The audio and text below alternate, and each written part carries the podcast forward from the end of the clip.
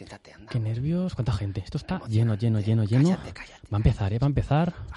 Te va a encantar, ¿eh? Sí. Sí, no sabes lo que es. Claro que lo sé, te he traído yo. ¿Ah, sí? Sí, Ah. la ¿Y qué? princesa Anastasia, el musical, aquí en el Aquitania. Cállate, que ya Sí, empieza, ya empieza, empieza. Unas palomitas. No, aplausos, aplausos. Va, va, va. Mi querido amigo Boris, ¿cuánto hace que vivimos en la Bohemia? ¿No crees que ha llegado el momento de cambiar de vida? Convertirnos en dos señores nobles y respetables. Sentar la cabeza con alguna señorita. Iván, pero si tú y yo ya somos dos respetables revolucionarios. Le quitamos a los ricos, ellos, y lo repartimos entre los pobres, nosotros. La maldita revolución hace tiempo que dejó a este país sin ricos. No está bien que sigamos robando para sobrevivir. Deberíamos buscar un trabajo. ¿Trabajo? ¿Qué palabra tan burgués? no sabría ni por dónde empezar. Iván, mira, ven, ven, ven. Tienes que leer esto. Porque... Porque pone algo de un, dos, tres, cuatro, cinco, seis, un millón. Y el resto, como no sé leer. Desde su exilio en París, bla bla bla bla bla, la emperatriz María Fiodorovna Romanova, bla bla bla bla bla, ofrece una recompensa de más de un millón de rublos para quien aporte información fiable sobre el paradero de su nieta menor, Anastasia. Ya lo tengo. Ya lo veo. Trabajo. Bienvenidos un programa más a la cita de Cultura FM con Nacho Encinas y Kira Shiman.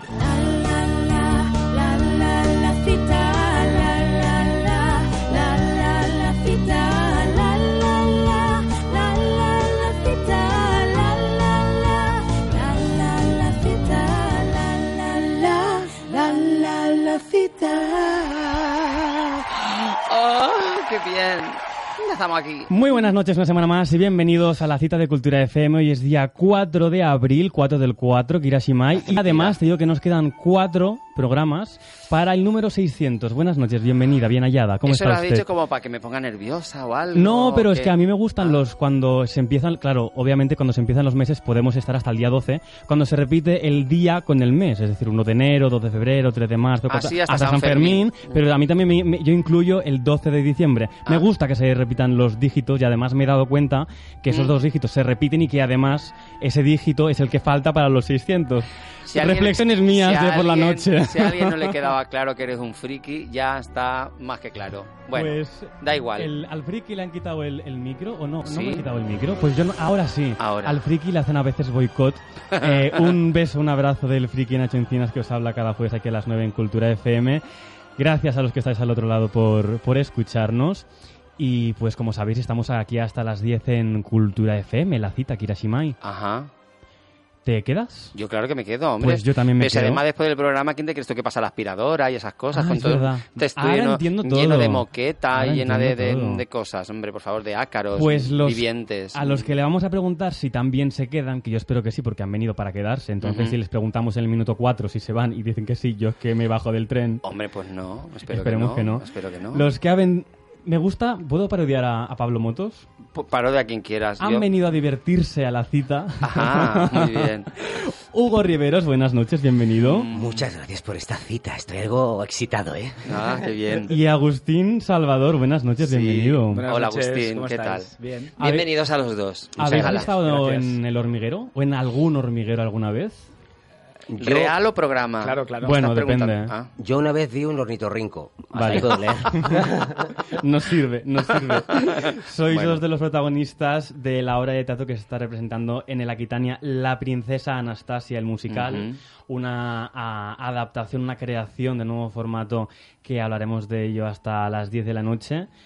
Empezasteis hace casi un mes, a mm, 8 de 8 marzo. de marzo fue, empezamos. ¿Verdad? Y estáis, pues, eh, hasta que la gente quiera, ahí en el Aquitania, en la avenida Sarria. De momento hasta el tren- al 28 de abril y quién sabe si alargaremos. Ojalá que sí. Ojalá que sí. Destacar eso, que es una nueva creación, es un nuevo formato. Texto original, canciones originales. eh, a partir de un hecho histórico se narra una historia, pero de un modo un poco, un poco particular, digamos. Particular por el formato, tal vez. entre otras muchas cosas, con una producción bien extensa detrás, pero si la comparamos con un musical mm, en un teatro enorme, con Ujú. eh, 40 músicos y demás, esto tiene otro tipo de... No, no, eso es, es una cosa diferente, es, otro, es otro tipo de concepto, ¿no? Por ejemplo, diferente en cuanto al tratamiento que se le da a la princesa Anastasia, a la relación que hay entre el personaje de Hugo, que es el de Boris, y el mío, que es el de Iván, y demás sorpresas que tampoco vamos a desvelar, ¿no? También básicamente porque el escenario es pequeño. mm, por ejemplo, una banda de músicos no nos cabía en el escenario. Hombre, tendrían que ser claro, pequeñitos. entonces, claro, Poner la banda de música y te va a hacer la función al hall. Exacto, ¿no? Sí. exacto. No es plan. Entonces, Ah, tuvimos que sacrificar eh, en algunos aspectos como también en los decorados. Ajá, No hay decorados. muy bien. Correcto. Ni falta que nos hace. Ni Claro falta que que, no. nos hace. sí. Yo diría que es una producción Sí. que está empujando. Empujando a Barcelona a recuperar lo que ha sido. Yo diría que, que se han arriesgado muchísimo, que toda la productora se ha arriesgado, ha dicho, nos vamos a tirar la casa por la ventana. Es un proyecto de hace mucho tiempo, ¿verdad? Creo que Jorge Fernández de Algo lleva con esto. Lleva años ya Lleva detrás. años dándole vueltas y vueltas y vueltas y al final que la sigue la consigue y ha conseguido estrenar en un, en un espacio creo que es súper apropiado como el Aquitania en, en el centro de Barcelona tirando zona alta que está muy bien y, mm, y eso lo digo porque le estamos dando vueltas a, a la ausencia de decorado y tal y cual y es que Barcelona realmente está de capa caída lo sabemos todos y tal. Y la princesa Anastasia está apostando por recuperar la Barcelona que, que- que teníamos. Y a mí es lo que más me seduce de este montaje y me parece maravilloso y perfecto. O sea que hay que ir a verlo ¿eh? Una producción de ZAM, ¿no? Zona Alta Musicales, como decías tú, de, de Jorge Fernández Hidalgo, de José Luis Casanova y de Oscar Lar- La- Larios o Lairo, Lair- Larios, Larios. Larios como la como la mer- te iba a decir- y como la mermelada, ¿no? hay una mermelada Larios O es la- no. Erío o Eío. Ah, Por ahí pues va. vaya, Larios- dis- Oreo, vaya dislexia me ha dado. No Aceptamos confundamos Lario la como mermelada mermelada. con la ginebra, ¿no? Sí, no. Hostia, estaría bien que Larios hiciera mermeladas, Sí, menudos sí. colocones. Se la damos, se la damos al ornitorrinco. Al ornitorrinqui. Tengo la cabeza en como en varios sitios a la vez Hirashima porque es que a veces me suena el, el Eh, móvil sí. y tengo una amiga como muy pesada que me dice me dice cosas Claro. y es que no sé de verdad me saca de quicio. Pero ¿y eso? Mm, Pues porque yo, per- perdón que cambie de tema, ¿eh, chicos? Y yo soy muy... de- Es muy dado, ¿eh, hacerlo? Sí, yo explico mis cosas en el programa, lo Vale, siento. vale. No, es que yo voy a- de... No es que vaya mucho, sí que lo pago, yo, yo voy al gimnasio. Y Hmm. tengo una amiga que quería ir con ella mañana Uy. y me ha dicho, es que no me he depilado y paso de ir contigo. Entonces, para un día que yo he encontrado, en- pues en toda la semana, para ir, me ha sabido un poco mal. Pero Hirashimai. ¿y se va a depilar que, de qué? ¿Cómo Pues no que- me, explici- no me especificado, supongo que las piernas o los brazos o las axilas, pues quería Da depilarse. igual, pero no, ¿qué se va a hacer cera? No sé. Es que todo el mundo debería hacerse el láser y olvidarse de estas cosas de la cera ya, que ya ha pasado la historia. A mí ya no me pasa desde que me hice el láser en Grupo Stop. Estoy preparada, surja el plan que surja. Que por se lo puedes comentar a tu amiga. Grupo Stop tiene una promoción durante todo el mes de abril de 20 euros, sesión pack, dos sesiones de axilas o inglés. O sea, no es que llegues y te den dos axilas, es que te las quitan. Pero ¿eh? entonces, ¿qué quieres decir? Que una sesión de axilas o ingles Mm. de depilación láser le va a costar solo 20 euros. Ajá. Pero es lo que le cuesta realmente hacerse la, la cera. Pues no te lo estoy diciendo, sí que es una Vale, promoción pues se, súper se- lo voy a decir que, que además voy a ir acompañado porque Mm. si se depila ella, pues también me depilo yo. Ya que estamos, nos depilamos todos. Claro, pues Vente aprovecha, tú, de hecho. aprovecha que el láser es el único método que hace que desaparezca el pelo de forma permanente. Entra en la web pelostop.com y busca tu centro más cercano para ir, o la puedes comprar por internet si quieres. Pues ahora le envío un WhatsApp entonces diciéndole que he encontrado un plan mejor y así que me acompañe al gimnasio. Pues fantástico. Y que no se corte un pelo. Ni hablar, que se los corten todos. que es lo que tiene que hacer.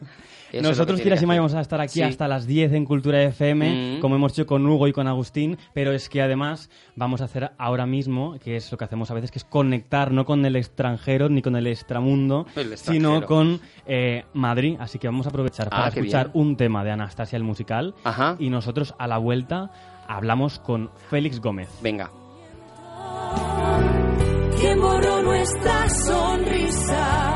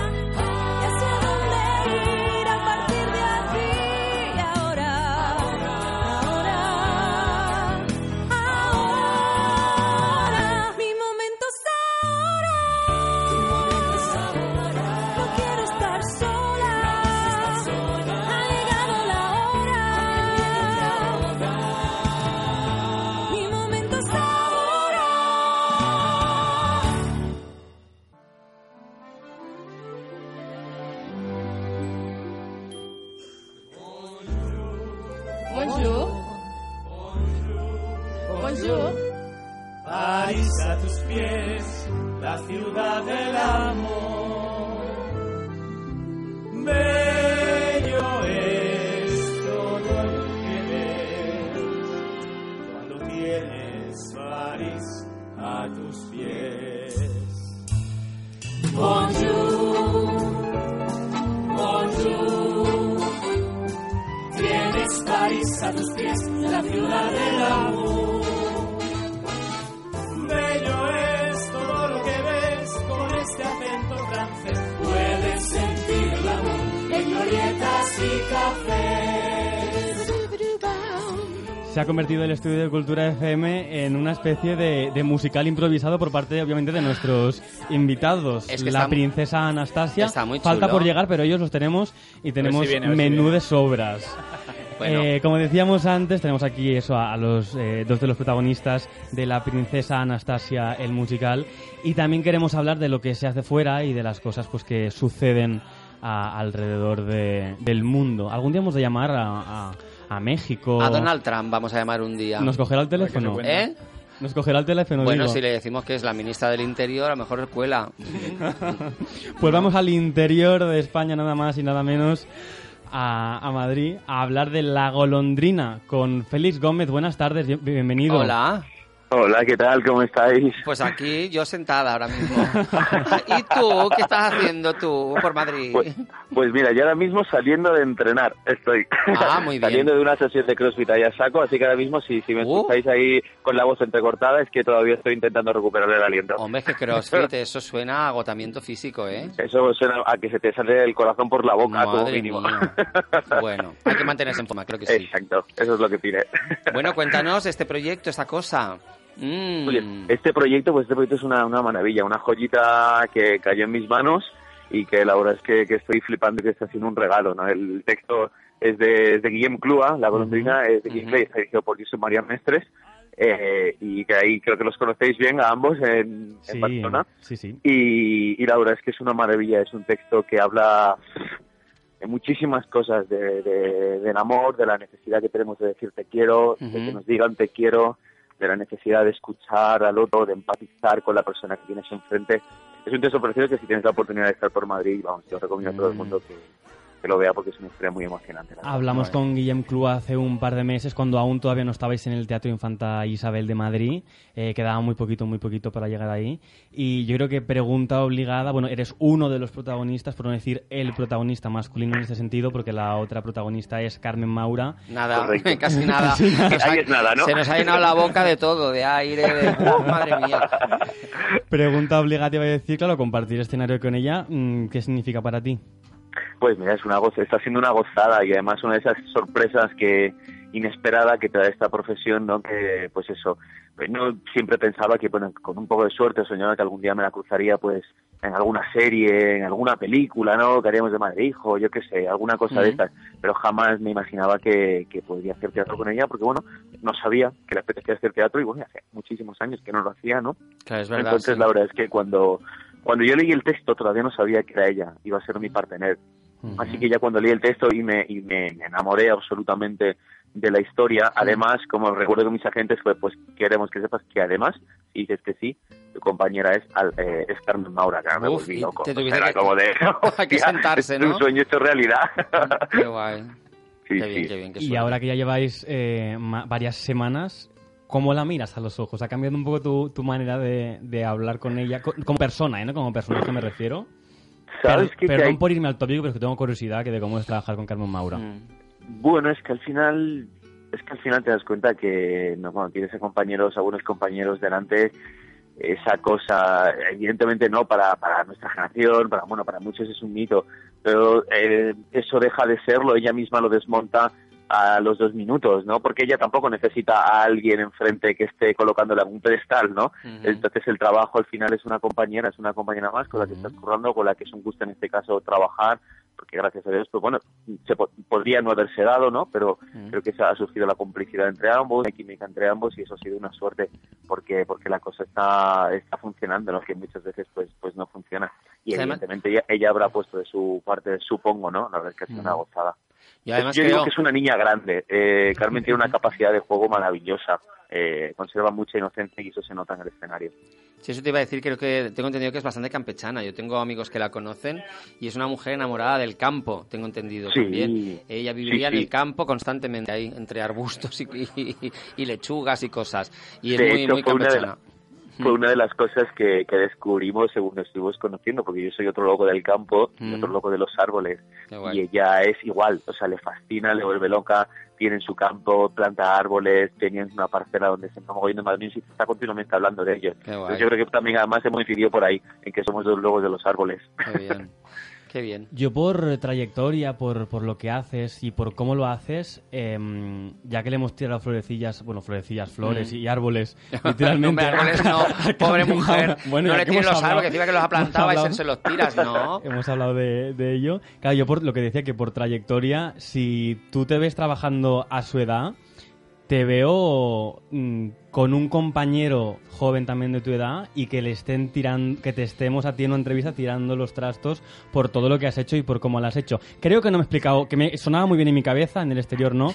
Lo que quiero decir es que te queda mucho de carrera por delante y que Espero seguro que sí, joder, espero que, que, sí, ¿no? que todo lo Claro que, que sí, hombre, lo ¿eh? que estás haciendo y todo lo que eso que al fin y al cabo tocas cosas que se convierten en éxito y que supongo que para ti también ya no que te hagan una entrevista y que te, pregun- que te preguntemos qué tal con Carmen Maura pero es que jolín que tú estás trabajando también con Carmen Maura que eres tú así que No todo el mundo queremos puede decir eso, exacto claro. por Ya, eso ya. mismo Estoy trabajando en el teatro y con una obra en la que mi, mi partener protagonista es Carmen Maura. Y entonces te quedas Claro. solo porque todo el mundo se ha caído al suelo. plas. Y dices, bueno, a ver, que, que le gustan los árboles, ¿eh?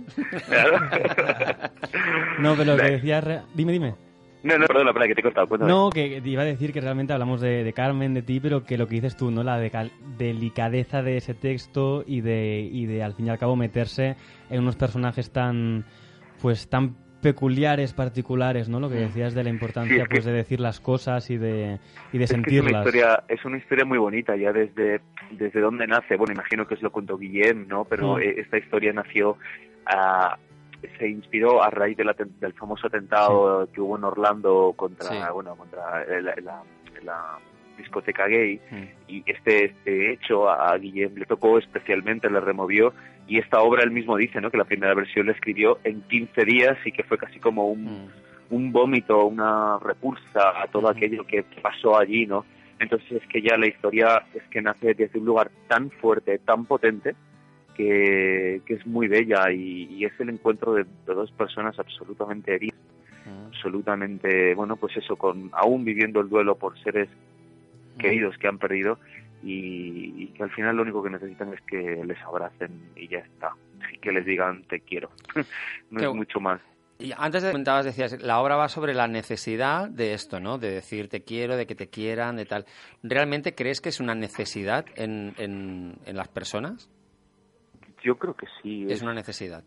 Yo creo que sí, es que es que te digan que te digan de, de que te digan te quiero, decir te quiero, ser capaz de decirlo, ser capaz de verbalizarlo, ¿no? Que muchas veces queremos a las personas pero pero no les decimos, no no les hacemos Exacto. no ponemos en palabra lo que lo que queremos, lo que sentimos, ¿no? Y yo creo que es necesario eh, el sentirte al final validado, ¿no? El sentirte validado por cuando eres un enano por tu por tu entorno, por tu eh, familia, por tus padres, por tus hermanos, por tus maestros, Mm. luego cuando tienes por tus amigos, por tu pareja, ¿no? Eh, sentir que te abrazan, que te quieren y saberlo, eso te hace fuerte, te hace muy, muy fuerte, te hace sentirte seguro, ¿no? Y saber dónde estás. Y yo creo que, bueno, eh, falta, falta mucho en esta sociedad eso, ¿no? Eh, damos por sentado que el resto de la gente sabe lo que sentimos por ellos, ¿no? Y a veces es necesario decirlo, ¿no? No somos Claro. animales, somos humanos, eh, tenemos lenguaje. Y no, Yo- no lo habríamos inventado si no lo necesitáramos. Sí, eso, es cierto. De hecho, hay alguien que dijo una vez que em, podíamos constatar de que la raza ma- humana es buena por un bebé cuando nace. Claro. ahí está, es la esencia pura y dura, ¿no? Exacto. Pero eh, hay gente que, que, que prostituye ese- esos sentimientos y esas palabras. Y, y últimamente, hay, como hay tanto postureo con ese tema, ¿sabes? Por, un poco Ah. viene, viene la pregunta por ahí, ¿no? ¿Realmente es una No, necesidad o es una claro. necesidad aparentarlo, ¿no? O, o- No, o de, no, no, de hombre, yo- restregarle a los demás por las redes sociales que todo el mundo es tan feliz, hija. Yo qué sé. Te ves, Ah, te miras eso redes y dices, Dios mío, sois tan positivas que dais asco, por Dios. No, ya, pero eso es otra, eso ya, pero eso es una cuestión, yo creo que eso es otro debate, eso es, eh, eso es un debate de redes, eh, del postureo que hay. Claro, y pues se utiliza fake, eso, se es utiliza el todo. amor, se utiliza todo, Claro. ¿eh? Todo vale. Yo estoy, habla- estoy hablando más de, pues, Mm, de por ejemplo, en esta, en esta, en esta función, ¿no? De la necesidad que hay entre un hijo y una madre en decírselo, ¿no? Hay, de hecho, hay, una, hay un momento en que el, un personaje dice, lo veíamos en las demás familias, lo veíamos en los demás padres, veíamos como los demás decían te quiero, pero nosotros nunca lo dimos, nunca lo dijimos, lo dimos por sentado, ¿no? Se suponía que sí, que nos queríamos, pero nunca nos lo dijimos entre un padre y un hijo. ¡Wow! ¿No? Es que un padre y un hijo nunca se hayan dicho te quiero, nunca se hayan dado un abrazo. Pero fíjate qué complicado tener, la necesidad de verbalizarlo. Ahí yo, yo siempre me encuentro ahí con un- una... Entiendo todo eso y, y, y lo asumo, ¿eh? Bueno, y- Pues a lo mejor es que necesitas que te lo digan. Mm, No, no, si me lo han Ah, dicho y yo lo he Ah. dicho también, pero cuando veo que, ¿por qué la necesidad de verbalizar, no? Si, si muchas veces decimos, luego hay el otro lado, de- de- de, es que me dices que me quieres, pero luego no me lo demuestras, ¿sabes? De, bueno, ¿qué quedamos? Es que no nadie está contento, obra, ¿o qué? yo creo si, si vieras, eh, yo me gustaría, claro, es que hay una cosa de esta obra Ujú, que, que es una que está siendo una putada a la hora de, de la promoción porque ahí Ujú. se puede contar poco de la trama porque Claro. lo que pasa es, es muy bonito lo que pasa y para mí es muy bonito que el público lo descubra no que el público lo sepa antes de entrar porque a Ujú. mí me pasó cuando lo leí por primera vez Claro. eh, eh, fue muy bueno descubrir lo que lo que pasaba entre estos dos personajes ¿no? entonces si pudiera desvelártelo te lo haría pero prefiero no, que no, no, no, por no. si hay alguien que lo esté escuchando y que va a venir Seguro. al teatro o, o si vamos a Barcelona pues cuando cuando vayamos pues sí Ajá. si pasa no para que no para Claro. que no se estropee eso no pero en el contexto de estos dos personajes se entiende muy bien de eso de lo que estamos hablando, de, de esa necesidad de decir te quiero o de que te digan te quiero. En ese contexto, en ese momento preciso, en esa relación entre esa madre y ese hijo, tiene muchísimo sentido. Ujú. No es no es más de este pereo y este despegue del que estábamos hablando Félix, antes. Félix, buenas tardes. Soy, soy Hugo Riveros, estoy aquí en el Hola, estudio. buenas tardes. Buenas tardes, compañero de profesión también. Y les he pedido a los compis aquí de la radio que pusieran de fondo eh, este tema que se llama Home, de, de la película de Wizard, que canta... ¿Cómo, cómo? Perdona, ¿te he perdido? Está sonando de fondo una canción que se llama Ajá. Home, Hogar, que Ajá. es de Diana Ross, de la película del Mago de Oz, de Wizard, la versión negra así que se Ajá. hizo. Y pedí que, que la pusieran porque el tema que estabas tocando es, es, es profundo y es también doloroso. Y esta canción habla de, de lo importante que es tener dentro de cada uno un pequeño hogar y un sitio cómodo y confortable cuando llegan estas situaciones, ¿no? Que, que- que en el fondo es lo que nos ayuda a, a superar, aparte de decirlo, es tener esa, esa base y ese lugar auténtico, ¿sabes? Mm. Ujú.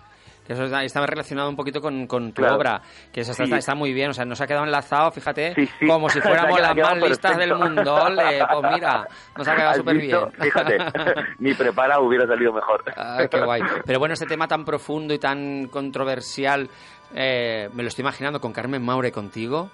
Uh, los pelos como escarpias, ¿eh? bueno, eh, el, el público, bueno, está, es, la verdad, está, está, está feo decir estas cosas, pero está, está- estamos teniendo mucho éxito, es que, está bien. funcionando muy bien y lo bonito es que lo, lo más bonito es recibir el, el- el- cuando recibes el, el aplauso final, ¿no?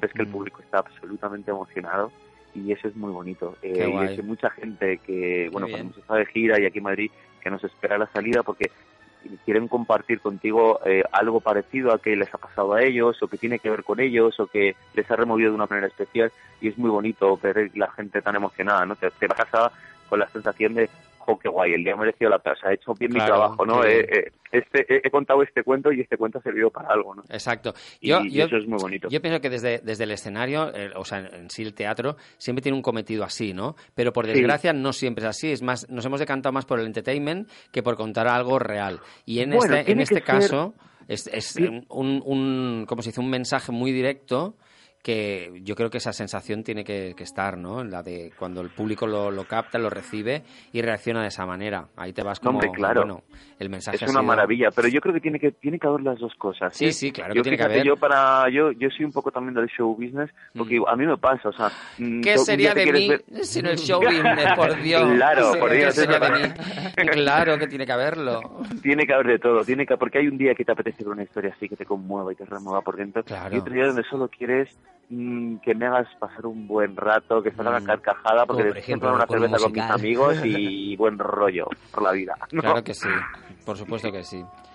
Ay. Dios mío, qué país más raro vivimos, y qué bonito y qué alegría. Qué bonito, país, qué alegría, cuánto sol y que le compremos la luz a un país de fuera. Tiene cojones. eso sí que manda cojones. Hay eso que sí ser- que manda cojones. que ser eso sí que es otra monga, conversación. Monga elevada al cubo, por Dios. Exacto. En fin.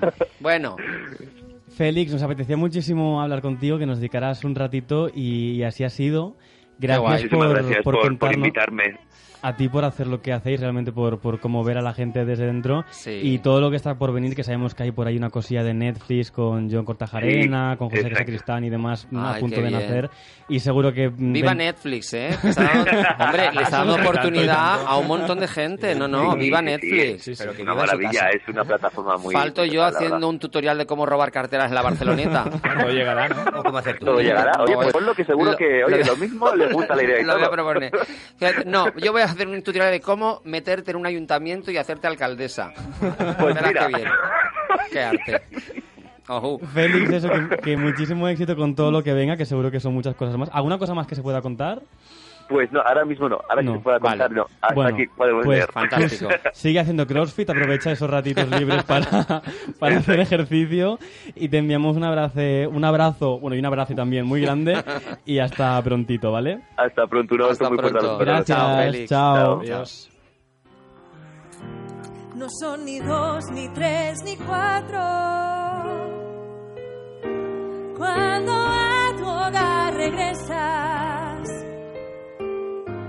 la vida es como un teatro. La vida es un teatro, no son... Absolutamente. Son dos los invitados que tenemos aquí en nuestro estudio, Hugo y Agustín, Agustín y Hugo. Boris e Iván, o Iván y Boris. Mira, digo, ya me Qué equivoco. nombre más ruso. equivoco. de verdad. Qué nombre más ruso. Sí, Qué perestroico ¿Te imaginas que ahora es cuando dicen, no, Iván y Boris que vienen a hablarnos de... mm, Tengo trabajo, la- no tengo. Del tupper eh, de vidrio ese que vende la sirena ahora. Dios mío, qué horror. Eh, eso, que la gente que se incorpore ahora, Aquitania Teatra, la princesa Anastasia el musical. Oye, hay que decir a la gente así despistada. Lo que tú quieras. El Aquitania Teatra es la antigua filmoteca de Barcelona, que es un sitio súper legendario y de esos sitios que no se han perdido. Fíjate que en Barcelona estamos así tan dadas a tirarlo todo por el Se suelo. han transformado. Se ha transformado. Y recuperado, está muy bien. Hay un espacio y- súper chulo. y Se comparte escenario con otras compañías porque hay varias producciones a la vez que van rodando. Ajá. O sea que es un sitio, de verdad, es que con mucho movimiento. Mucha actividad Sí, sí. los sábados. Sí, sí, especialmente. infantiles, Qué guay. Muy bien. Público que sale, público que entra, entra. ¿no? que entra a la obra de al lado, no entra. Sí. Está bien, está bien. Sí. Decíamos antes que es una obra totalmente con una dramaturgia y partitura original, pero sí que está basada en esa historia de la hija del zar, ¿no? Anastasia Romanov, concretamente. Romanov. ¿no? Eh, ¿cómo, cómo es interpretar esta, esta obra realmente? Cuando os llega la partitura, cuando os llega el texto y os dicen, oye, eh, la princesa Anastasia, ¿qué cara se os pone? ¿Es como Félix, que cuando lo leéis el texto decís, uy, qué fuerte esto? ¿Cómo- ¿Qué, qué Claro, pensaste? Tenemos procesos diferentes, ¿no? Hugo y yo. Sí, sí, Ah, yo hice un proceso un poco más convencional, que es ver un anuncio en redes sociales de casting, presentarme un casting, estudiarme una canción, optar un papel y, y conseguir un papel. Muy bien. Y a partir de ahí, pues, eh, entender un poquito el referente que había de ese papel en la película animación que todos tenemos en la cabeza y crear el mío propio, es decir, original, originar un, un rol. Y sobre todo, tener en cuenta que tengo un partner, que es, es Hugo, que es Boris en la, en la ficción, y crear esa...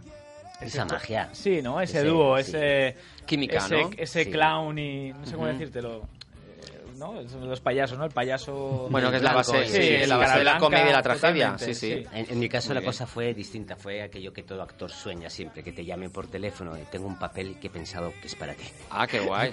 Sí, so- ¿No? bueno, con Jorge hemos trabajado en, en otras producciones, en Mm. Ren, tengo esa story, y me llamó tal que así. Es un papel que está escrito y inspirado un poco en ti, y, me sentí como, hola, lo, lo leí, tardé cinco días en responder, me encantó, sí, no sé por qué, bueno, hasta tenía un proceso en mi vida, y, y respondí lógicamente diciendo que sí. Estaba un poco preocupado porque era un personaje que se escapaba mucho del resto de la historia, porque la historia es lo que es. Ujú. Y mi personaje era muy chistoso y, hacía muchas... Pero claro, luego con la dirección todo cobró sentido y, y se entiende. Y estoy súper contento, súper contento de este bomboncito de papel porque es un bomboncito bonito. Sí, bien cuidadito está y, y muy agradecido y emocionado.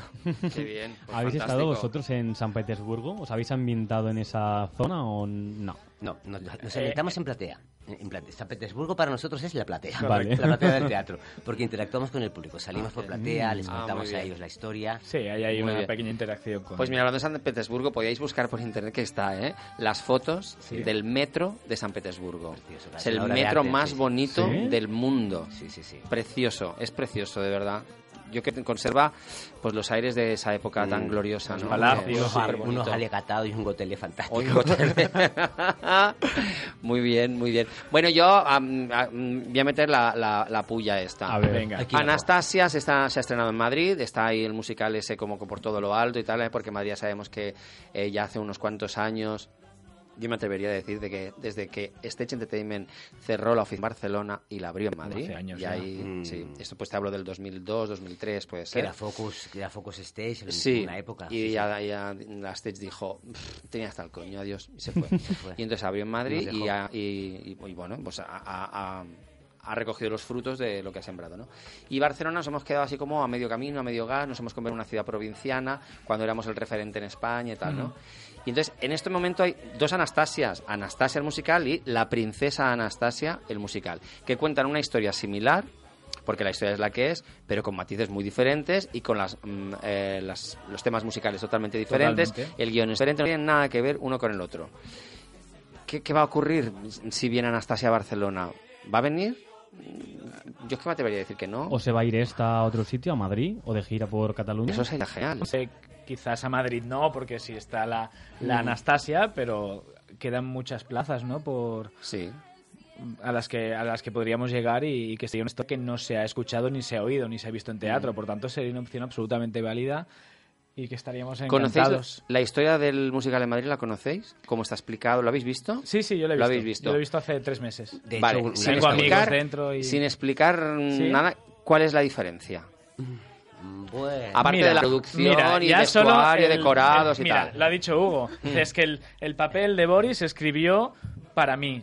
Pues el papel de Boris es absolutamente diferente a- al que existe allí, que se llama Vladimir, el personaje, es absolutamente diferente. Y el giro final también es absolutamente diferente.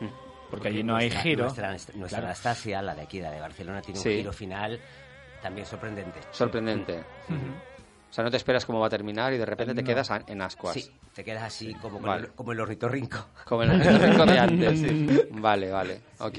Y aparte, bueno, lo que, por ejemplo, esto sí que lo puedo decir, ¿no? Que nue- nue- nuestra Anastasia, Mm. en vez de estar en un orfanato durante 10 años, la encierran en un sanatorio mental. Sanatorio. Mm. Claro, y ella dice... Pero ella "Estás dice que no está loca, Ella dice ella que no está que no, loca. no estoy Y lo que ha recibido durante 10 años es... Locura. Hija mía, estás loca. Y no para de repetírselo. Y se quiere ir a buscar la vida y... Bueno, se debe estar loca. Por ejemplo, dos diferencias aquello... sí, diferencia Las diferencias, claro, están en, en la producción. Nosotros mm, tenemos una producción mm, escueta, justa, porque... Barcelonesa. Sí, también de... de- también Vamos a hablar claro, no, no, es verdad. Barcelonesa, Sí, pero podríamos estar eh, subvencionados o tener un patrocinador. No, es una apuesta escueta de, de personas Bueno. que Yo lo dije, a ver si alguna casa fe. de matrioscas nos podría patrocinar. Ah, o yo- alguna marca yo- de vodka. Mira, Alguna yo marca he, de he ido a ver cosas. O de mermelada. He ido, Larios, la mermelada Larios. Larios, Larios. Yo he ido a ver cosas que estaban patrocinadas por Generalitat de Cataluña y, y Ayuntamiento de Barcelona Ya. y que en el escenario eran dos. Y dice, Mm. bueno, pues nada, si te dedicas Pues mira, a subvencionar esas para cosas, muestra, ¿no? para muestra un botón. En, en- en este montaje eh, se ah, lucha mucho para que el actor Mm. y la voz, Mm. la voz del cantante, Mm. sea lo más principal. Es decir, pasamos de los decorados, porque es que no hay nada, un poquito de humo, o bastante humo. Eh, y mm, no hay decorados, entonces está el actor desnudo con su voz, La su voz, interpretación, ya está. y, Y- al final y la historia que sacan los trajes, y- sacamos unos trajes, pero al principio tampoco vamos. No, nada. Eh. Es como un poco urbano al principio. Vale. Y ahí ya te das cuenta de que la historia no es la que... El código, sobre todo. Yo creo que el código con el que entramos al principio, la gente queda un poco a veces descolocada. Y es verdad, porque si se esperan ver al príncipe al principio vestido a lo, a lo ruso, pues no es así. Claro. Al final Bueno. nos vamos vistiendo y al final tenemos toda la pinta y... Sí, un pero es una cosa que se va construyendo a lo largo del relato. Bueno, pero sin embargo hay una creación musical totalmente, genuina y original, Sí, La, el texto también, y 20 actores encima del escenario. Las coreografías también. Es el cuerpo de baile, mucha energía. Eh, adecuada- adecuadas para ese espacio también, que es difícil. O sea, un musical, yo lo que decía al principio, creo que es un musical que está empujando. Sí. Empujando a recuperar mm, que Barcelona se ponga las pilas, ¿no? Que ocurra algo, porque ya... Y la gente sale y ha visto el Palacio, y ha visto París, y ha visto Mm. San Petersburgo, y no hay nada. Muy y eso es bonito. Fantástico. Eso es teatro. Eso es teatro, sí, Sí, sí, señor. sí. Al Muy fin y al cabo, eh, según sabemos o según defendéis vosotros, es que las pesadillas no se pueden hacer, se pueden convertir en sueños que se hacen realidad. Mm. Eh, ¿Qué significa para vosotros este, este musical, este proyecto? A ver, yo a nivel personal es la primera vez que me dan un protagonista y para mí es muy muy importante, ¿no? Porque afronto esto como un reto de tener de estar en algún musical también grande en, en- en teatro, pero tener una canción o hacer de elenco, a tener que defender un protagonista, pues para mí supone un reto muy importante, ¿no? Y el hecho de estar cinco funciones a la semana encima del escenario y tener que estar a tope es muy no sé, es muy me fascina. Entonces Claro. podríamos decir que la preparación de tu personaje ha sido intensa, han habido nervios ahí, ha habido... ¿O te lo has tomado como algo, una cosa más, pero intensa? Hombre, me lo he tomado con mucha concentración y mucha Ujú. conciencia de que era una oportunidad, de que es una oportunidad y que es como un paso adelante, ¿no? Porque de repente es eso, eh, tienes, pues no sé, el 70-80% de, del tiempo de la función estás tú en escena, ya sea pues cantando, bailando o, o interactuando con, con el resto. Entonces, responsabilidad, yo diría. Y la responsabilidad que a Hugo le escriban un papel casi a- amoldado, Bueno, ¿cómo tanto? ¿eh? Digamos que un- Inspirado, rasgos, inspirado, rasgos, sí, inspirado. Sí, sí, pues eso fue pues, pues muy bonito, porque te lo pone fácil y también te pierdes. Porque es para ti, pero ¿quién soy yo? ¿Cómo, cómo me ves tú? y luego cómo me ve el director y luego en realidad quién soy. Total, que al principio era un lío. Yo estaba un poco confundido conmigo mismo porque no sabía qué tenía que interpretar a mí o, o a quién. Total, que... Pero al final he sido muy bien conducido, eh, he sido inteligente también para mm, saber cómo capear las cosas. Y eh, en este momento me puedo sentir muy contento y orgulloso de mi Boris. De mi Boris. Estoy muy Qué contento. bien. Sí, sí, sí.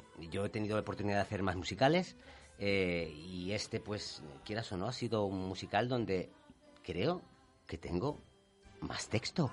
Ah. Claro, a ver, eh, en West Side Story en chino decía sus cosas. No, Tony o María, has matado a Tony. Pero ya, muy escueto. En, en Cats, en Cats, En así. Miau. eh, mm, ronroneaba. Eh, pero un palizón. Mm, En Jekyll and Hyde, mm, crimen, crimen, crimen en Londres. No, o sea, en Ren, eh, cuando suplía algún actor, cantado. Mm. Pero texto y de teatrillo Claro. de, de esto, ahora. Y Qué resulta bien. que yo me considero siempre actor, pero siempre me, me tildan de bailarín. pero bueno, ¿qué le vamos a hacer? Bueno, eh, es lo que pasa con esta profesión, que quitarse los sanbenitos es complicadísimo. Claro. Bueno, de eso se quejan también los grandes actores en Hollywood, ¿no? El que es chungo hace de hacer todas las películas Sí, de chungo. sí, y sí. al final resulta que como cómico es maravilloso, pero como todo el mundo lo ve con de cara de chungo, pues es lo que hay. Claro. No sé, hay veces que te da la profesión, pues te da esa oportunidad, como tú ahora, y hace claca, le das la vuelta, y entonces la gente dice, ostras, pues sí, también puede hacer otras cosas, ¿no? Bueno. Claro, y aparte también tú te sientes mucho mejor, que no es que te, me sintiera mal antes, ¿no? Pero también a veces pensaba, digo, porque el, el físico de una persona también hace mucho. Claro. Y claro, bueno, yo tengo mi estatura, tengo mi, mi forma de ser y también es curioso cómo eso puede haber influenciado en ciertos papeles. Sí. Para mejor, o sea, para, para mi disfrute. Ujú. Que eso también es curioso. En fin, es todo un De eso hablaba, misterio. de eso hablaba Dani De Vito. Ujú. Sobre el tema de la estatura que le había dado al principio muchas de, eh, malos ratos, Sí, pero al pero final ya, ¿no? muy buenos, Claro. muy buenos momentos. Fíjate Claro. que yo puedo decir con mucho orgullo que jamás he tenido complejo de medir unos 63 que debo de medir. Qué bien. De verdad, pero es que no he tenido ningún problema al respecto. Conozco otros actores que lo tienen y uf, es duro, es duro de llevar. Pero yo soy happy en ese sentido y es una suerte. Pues sí, claro que sí. Mm. Hay que explotar lo que uno tiene. Y si no puedes explotar lo que tiene, explota la cara al de al lado. Claro, y como yo me veo grande, es como los, los perritos estos.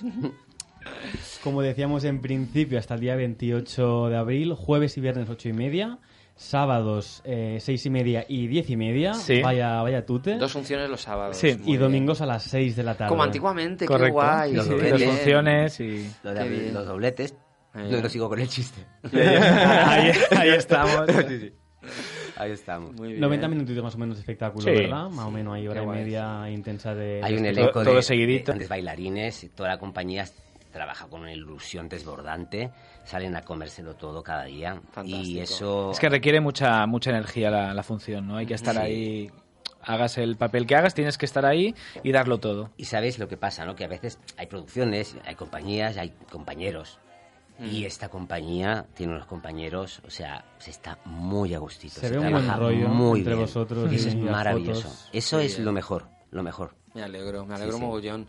A ver si en Barcelona se pone a la altura vuestra de una vez, ¿no? Y... Ah, 1,63 entonces. No, Y tampoco es tanto, o sea, tampoco estamos pidiendo tanto, un escalón, algo. una- no, es verdad, de, de- de recuperar. Bueno, entre lo que, lo que está empujando Dani Anglés en Uniric, que está súper Sí. bien lo que está haciendo, y, y compañías como vosotros, ¿no? A ver si algún día conseguimos recuperar lo que perdimos en su día. En eso estamos, ¿verdad? Ojalá, eso estamos, pues ojalá y nos iría, nos, nos beneficiaría a todos y Claro. Claro. estaríamos súper felices. El, el- yo recuerdo, lo digo muchas veces, pero es que es la realidad. Yo pillé el final de la época dorada del paralelo y recuerdo cuando los actores, los bailarines, los cantantes vivían de su profesión. Sí. Ahora es prácticamente imposible. Hay que hacer doblete, ¿no? Hay que hacer otras cosas porque si no, no te puedes mantener. Sí, Me parece- son lo mismo. sin embargo, en Madrid creo que sí que lo hacen. Viven de su profesión, aunque sea haciendo diferentes funciones, pero viven de, de su arte, de su, de su tema, ¿no? A ver si conseguimos que Barcelona, ¿eh? ya que la cola está andando por lo social, que no se olvide de que los actores ofrecemos algo social muy importante, sobre todo a los, a los trabajadores de lo social en sí, que esos son consumidores de teatro y de ocio. Y lo necesitan porque el trabajo de ellos es tan duro que necesitan evadirse. Es una cadena y se olvidan siempre de una parte de esa cadena que somos nosotros. Esto me parece de vergüenza. Pues sí. No me cansaré de patear ni se de convierte replicarlo. en el arte, el artista, la electricidad y el electricista. Exactamente. No puede ser, no puede Sí, ser. señor. Sí, sí, sí. Pues esperemos que si le pides eso a la Colau, dentro de un mes y medio siga estando donde está y si no que se lo pidamos no a, a la persona siguiente Estoy que, enfadado que con entre. ella. No ya lo sé, ya lo sé, por eso lo digo. No quiero saber nada con esa mujer. ¿Qué le piden Hugo y Agustín, Agustín y Hugo a, a la vida en general? Es, dice mucho que Ira reivindica de, de Madrid y de las compañías de aquí, ¿no? Pero al fin y al cabo es desde su punto de vista, desde su experiencia, Claro, ¿de lo que ha vivido, pero por lo que vosotros, ya lo sé ya, Voy a estar hablando por otra persona. No, no, ni hablar. pero porque a lo mejor hay en casa que dice, bueno, pues en Barcelona se hacen un montón de cosas. Se hacen un ¿Qué montón dice de esta cosas. rubia? Sí, sí, se hacen un montón de cosas. Por Cari, eso. Un montón. Y a veces ese montón Y son ahí lo voy a dejar. los mismos. Son los mismos que... Y ahí lo voy a dejar. ¿Qué os gustaría hacer a, a vosotros? Mm, Vivir de, de vuestro talento, obviamente eso ya lo hacéis por lo que nos consta, pero con menos horas a lo mejor o con menos intensidad a nivel de, de salud, me refiero, claro está, pero contra más trabajo mejor, en el fin, al fin y al cabo. Evidentemente, ¿no? Siempre hay, hay épocas de todo y, y los dos somos conscientes de ello, ¿no? Hay... Es que hay épocas que, que no te sale nada, que lo que comentabais, ¿no? De la doble vida, pues a, lo- mejor das clases en un sitio y, y no te salen alumnos y es como, guau, es que todo, todo me va fatal. Y hay otras épocas en que tienes lista de espera de alumnos y te salen producciones. Entonces, yo Y vas- vivo... y vas muerto, Y vas muerto, vas muerto. Pero bueno, No con al- llego, no vas llego. muerto con alegría Sí. Yo tengo la ilusión esa de, de poder seguir con proyectos que me motiven, que, que incentiven mi, mi día a día y, y vivir de ello. Yo dejé- es lo que Esa- hablaba, esa ¿no? gasolina que es la Esa gasolina, totalmente. Yo dejé mi trabajo de, en el Ahí con un- mundo- con un par. En octubre lo dejé me- en el mundo periodístico y todo esto, de técnico de comunicación, para dedicarme solo a esto. Entonces, de momento, no me quejo. Toquemos madera Hay que Qué apostar, guay. hay que apostar. y que siga. Qué bien. Yo, yo os doy las gracias. Yo pude coger esa ola antigua de producciones y enganché 10 años de trabajo en musicales que no paré y después me cansé porque era una muy sacri- sacrificado. claro. Me bajé un poquito, me puse a dar clases, ostras, también puedo servir como profe. Mm. Y de repente la vida, pues, el, el escenario te llama. Me retomó, me volvió y empezamos con, con Sugar, también con unos trabajos con Joan Gracia y Tricicla en, en Mallorca y en Ibiza. Y me volvió otra vez a meter y es que no lo puedo, no puedo vivir yo sin el teatro. Claro. Entonces ahora solo puedo dar las gracias, solo doy las gracias y, mm, y que sea, y lo que venga, será bienvenido, sea cualquier cosa, de verdad. Porque yo personalmente me doy ya bastante como satisfecho. Y eso es bonito poder decirlo, ¿sabes? Me- uy, Sí, porque tú has estado en, en todos los saraos, ¿eh? Tuve ahí un tiempo que Mm. la cosa se estuvo bien. Ya, bien, viene la ola, que viene la ola. Y, te subes, ¿no? Sí, sí. Y luego a Calmachicha, por supuesto. Pero, pero cogí la ola con Windsurf y con todos Y los todo, Beach ¿eh? Boys para allá. Y, vamos, lo más grande. Tenía la llegada de la playa, tenía los Margaritas. Todo, pancartas. todo ahí. Sí, sí. De Margarita. Sí, sí, sí, eso fue así. Así que... Qué bien, mm. qué bien, ¿Y qué qué bien. hay a la vista después de ese San Petersburgo o ese París de la princesa Anastasia? ¿Qué intención tenéis ah, a corto plazo? Ya no que le pedís, ¿eh? sino Ah. la, la real. Mm. ¿Qué va a pasar con vosotros? ¿Con el proyecto o con nosotros? Con vosotros en- profesionalmente, cuando acabe Anastasia... Cuando se nos acabe el, bolo, Bueno, el curro este. A ver, yo, yo ahora me dedico a... Soy profesor de canto en, en dos escuelas, dirijo varios proyectos ahí y por suerte tenemos un montón de alumnos y la cosa funciona y me requiere muchas horas porque la escuela tiene que tirar. Entonces ahora llevo unos meses que voy como trampeando de aquella manera. Agradezco que mis directores me, permitan esta, esta flexibilidad. Pero bueno, yo sigo formándome, voy a clases de claqué, voy a clases de jazz por las mañanas, así que eh, preparado para lo que venga. Que Muy bien. esperemos, No sé, como no se sabe, pues para lo que Sí, venga. es que, claro, esta profesión es así. Sí, vas haciendo audiciones y castings y Y Cuando nunca- venga la ola, a ver si cuando te- venga la ola, Ay, a ver, pero, pero vela, hay que verla, ¿eh? Porque Ya, ya. no se pasa si hay, Claro. que, hay, que, hay que ver la señal. Sí, sí. Yo creo que al final, por mi parte, yo como ya me bajé un poco de la ola, de la ola ahora me he vuelto a subir que ha venido la marea. Eh, de profe también ya he hecho de lo mío y también ya dije, oh, que me agoto ya con tanto niño. Yo he hecho dos eh, em, números, eh, espectáculos míos de cabaret en solitario. Hice uno en la Sala Arte en Brut hace años. Hoy Arte en Brut yo también Sí, trabajé ¿te ahí. acuerdas? Sí, sí. Eh, al- al, al son del viento. Sí, no, sí, mucho, mucho. No, es que todo a media no puede ser. A ver, mira, ladrones. ¿Tú cobraste? Bueno, Ve, ha dicho 5.000 no, pesetas, ya 5.000 está, ha dicho, pesetas. ha dicho bueno, que eso quiere decir que no, cobramos. No, no. que va. Te lo, me lo descontaban todo. Pero bueno, era joven y tenía ilusión. Y tenía ilusión. Hice, ahí hice mi primer trabajo en solitario donde quise mostrar todo lo que sabía hacer perfectamente. Ujú. Vale. Después, ahora unos cinco años, hice el segundo en solitario donde desmonté todo Mm. y, me, y lo hice al revés, pues desaprendiendo y rompiendo todos los... Pero, o sea, lo Mm. contrario, cuando ya te das cuenta de lo que es la cosa. Yo creo que después de Anastasia, si no tengo otra cosa que hacer, haré Mm. mi terapia de vida, que será hacer el tercero. sí, sí, porque eso es terapia, en Pues definitiva. bien, sí, es una terapia, claro es que terapia. sí. Y no sé por dónde irá. Pero creo que sobre... Bueno, es muy necesario. Es un tema que no pasa nunca de Claro, moda. claro, claro. Porque es algo ahí, cling, ¿no? Sí, que es la guinda del pastel, Sí, siempre. Sí, sí. Qué bien. Es un tema que no pasa de moda, ¿no? Al fin y al cabo también es, o sea, es, no deja de ser una terapia. Terapia para nosotros que hayan venido a vernos eh, dos artistazos como, como ellos. Gracias por la visita y gracias por lo que desprendéis al fin y al cabo, ¿no? Porque ah, como que en broma reivindicamos y hablamos de lo que pasa y tal y cual, pero al fin y al cabo detrás de eso hay un currazo impresionante, hay muchos ensayos, hay muchas horas invertidas, hay mucho cansancio y creo que la actitud al fin y al cabo es lo que acaba determinando el, no el éxito, sino un poco el camino, ¿no?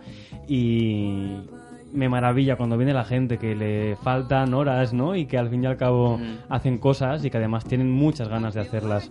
Así que mm, ese Sunshine, ¿no? Como dice la canción que empezamos a... Un aplauso sí. para este DJ ahora. porque ha puesto una canción preciosa. Preciosa, En este sí, Stevie Claro, Wonder. sí, sí. Nos pedía Agustín que quería escuchar esta canción de Stevie Wonder. ¿Por qué You Are the, sun- the Sunshine of Mm. My Life? Mira, la he redescubierto hace poco, eh, no te voy a engañar. Yo era más de Lately, por ejemplo, de Stevie Wonder o Ajá. Overjoyed. Pero la, bonita la escuché y me- empecé un día a escuchar todo de versiones en acústico en, Sp- en Spotify de esta canción. Y hay como 20, 25 y digo, guau, es que se puede cantar de tantas De maneras. tantas maneras, sí, y sí. tiene tanta riqueza. Bueno, Yes. ya este es que es el... Pues es mira, a mí, me, el amo. a mí me toca muy, muy de cerca esta canción porque una de las personas que fue crucial en mi carrera, Claire Simpson, con la que tuve la suerte de convivir y que ya no está entre nosotros, era su canción preferida y siempre estaba dedicada por algún motivo. O sea, que, que suene Yo ahora creo- me parece maravilloso. Yo creo que nos ha salido bordado este programa. Pues con esta canción despedimos a Hugo y Agustín. Gracias por vuestra Gracias visita. por invitarnos Que- y por hacernos sentir tan cómodos. y recordar a la princesa Anastasia. el Eso. el jueves a Teatro domingo. En el Te Teatro. Aquitania. Ahí, ahí. Ellos se van pitando para el teatro, porque como siempre estamos en falso directo, pero Ajá. Kira Shima y yo nos quedamos aquí hasta las 10 en Cultura FM, que no son las 10, a las 10 estáis en el teatro vosotros ya acabando. sí, acabando. Gracias por la visita y hasta prontito. A vosotros, Merci. chao. Gracias, guapos. No nos vamos nosotros, ¿eh? hasta las 10 Nos estamos. quedamos. Hoy, venga, Claro.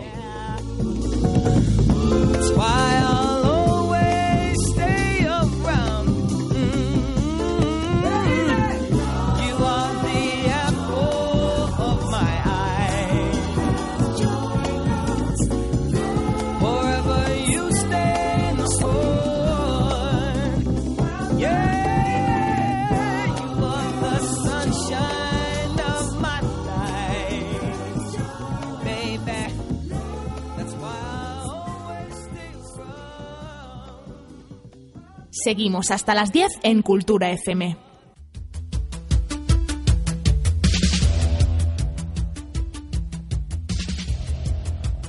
Oh, esta sintonía me pone, me pone, me pone como las cabras. A mí me pone nervioso Ay, porque llega el momento del programa en el que Ah. nos enteramos de todo lo que pasa Sí. en el mundo y lo que es realmente De todo lo que importante. nos dicen, de todo lo que nos dicen en otros sitios. Sí, sí, sí. Lo contamos nosotros.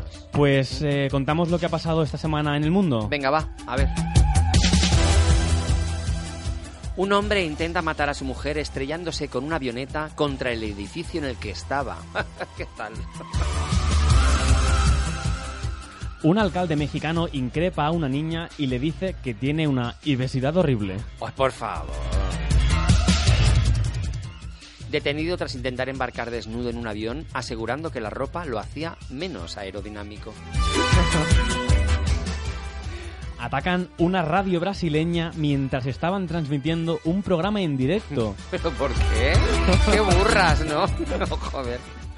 Una mujer se plantea denunciar al ayuntamiento porque su marido se enteró de que le era infiel por las cámaras de seguridad. Fíjate. Ofrecen casi 47.000 euros a una niña que cuide de sus hijas disfrazada de princesa Disney. Oh.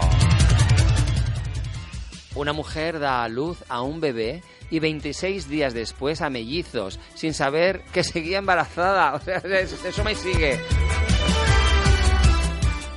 Y por último, obligan a un hombre a enseñar el pene a sus suegros para demostrar que su tamaño no pudo matar a su mujer. Perdona. Dime A mí- tú, a si, mí- el, si el telediario de cualquier cadena dijera esto, ¿no sería más divertido? Yo Por muchas veces me pregunto cuando veo ahí en mi casa el telediario puesto, ¿por qué cuentan lo que cuentan? De hecho, Kirashimai, ayer no sé si te enteraste, hubo un terremoto aquí, creo ¿Dónde? que, eh, no sé si en Lleida estaba el, el origen o algo así, Ah, fue ¿sí? hacia el norte, o al, al no sé... Gracias, me dicen por pingaño que en la Seu d'Urgell A la Sedurgell. hubo un, un- ¿Cerca de Andorra? Sí.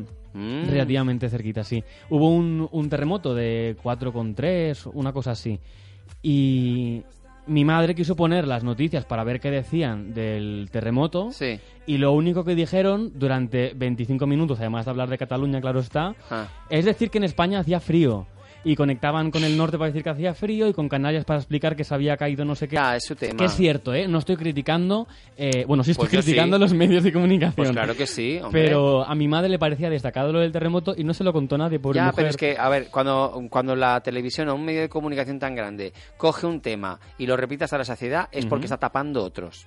Pues sí. Otra cosa, utiliza eso como cortina y hablan de eso todo el rato y se ha acabado. A mí me ha hecho gracia esta última noticia de que tienen que enseñarle pues su miembro a los suegros para demostrar que no ha matado a su mujer. Pero ¿cómo movió esa mujer? Esto ha pasado en la India concretamente y pues le obligaron a, bueno, no sé, esto es lo que explica la noticia, ¿no? Pero que le Mm. obligaron a, a la- a este hombre en sí a, pues a demostrar que no mató a su esposa después de que ella aparecía muerta en su cama y Mm. no habían como muchos indicios de lo que había pasado. Por lo tanto, una de las ¿Pero que cosas- reventada o algo? Tiene pinta de que sí. Hostia, tío, qué fuerte, ¿no? Qué horror. Entonces la policía indonesia eh, le dijo, oye, enséñanos a ver qué tiene, porque, porque eso, por lo que tú dices, que parece que estaba reventado de alguna manera. mía, a ver si le metió un, un, un extintor o Hmm. algo, no sé. Pero no, que al fin y al cabo el hombre la tenía normal. Hombre, según claro, según dice la policía de Indonesia. De que- Eh, y dicen que al final la causa de la muerte de la joven eh, fue un ataque epiléptico que sufrió durante la noche, la noche y no tuvo nada que ver pues ni con un pollazo ni con nada por Ay, el por estilo. favor.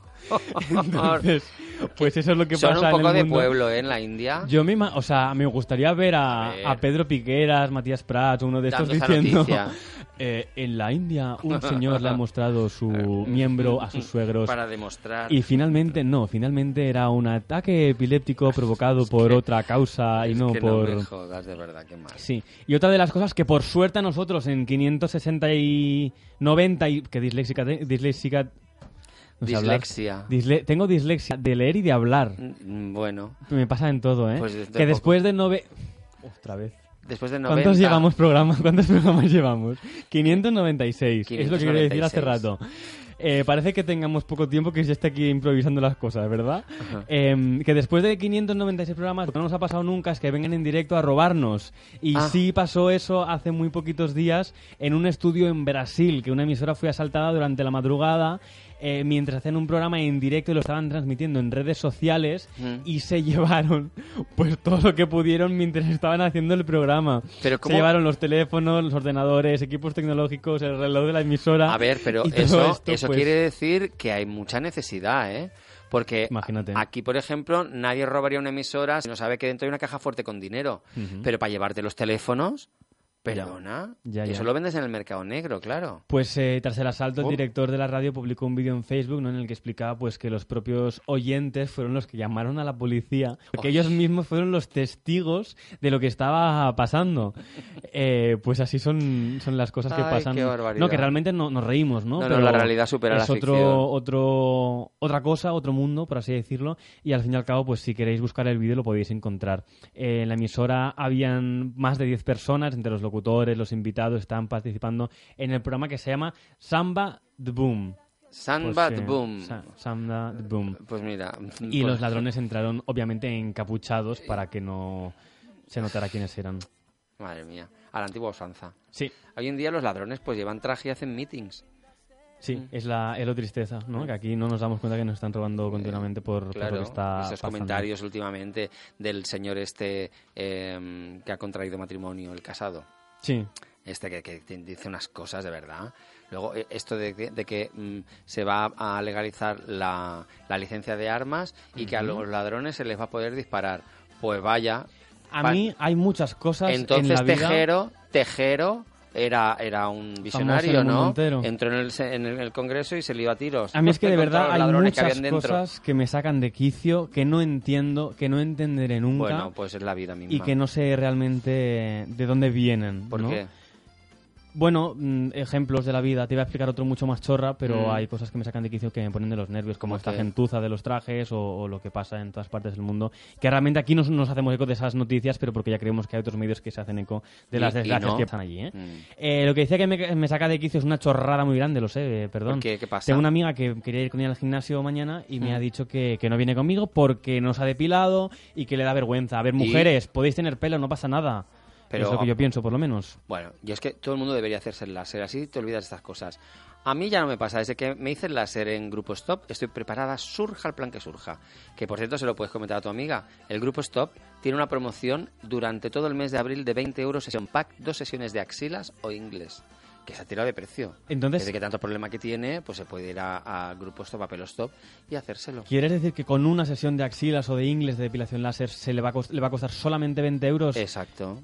Y, pero es que realmente es lo que le cuesta hacerse la cera aproximadamente. Pues es tonta. Se lo voy a decir porque a mí también me interesa. Yo te he contado varias veces que he ido por el Mm. stop, entonces pues quiero acabar de hacerme varias zonas. Claro. Así que aprovecharé. Hombre, aprovecha porque el láser es el único método que hace que desaparezca el, el pelo de forma permanente, la cera no. Entra en la web pelostop.com y busca el centro más cercano para ir. O la puedes comprar por internet si quieres. Pues como nos queda un minutito para acabar el programa, voy a aprovechar, le envío un WhatsApp ahora mismo Ajá. y, y pues se lo diré. Eh, lo que voy a hacer también es enviarle un mensajito a mi amiga porque yo la quiero mucho y como decían antes nuestro Félix Gómez, hay que decir...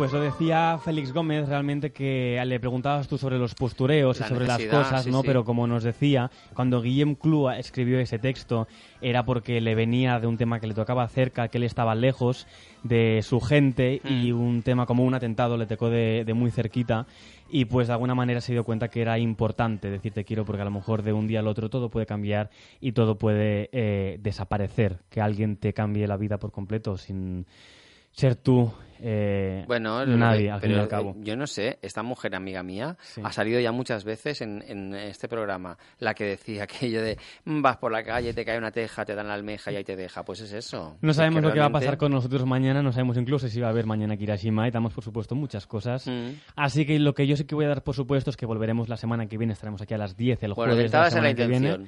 Y a ver lo que pasa. Mientras, Venga. te digo una cosa y es que te quiero. Yo Buenas te noches y a todo el mundo que está al otro lado también. Buenas noches. Adiós. Chao.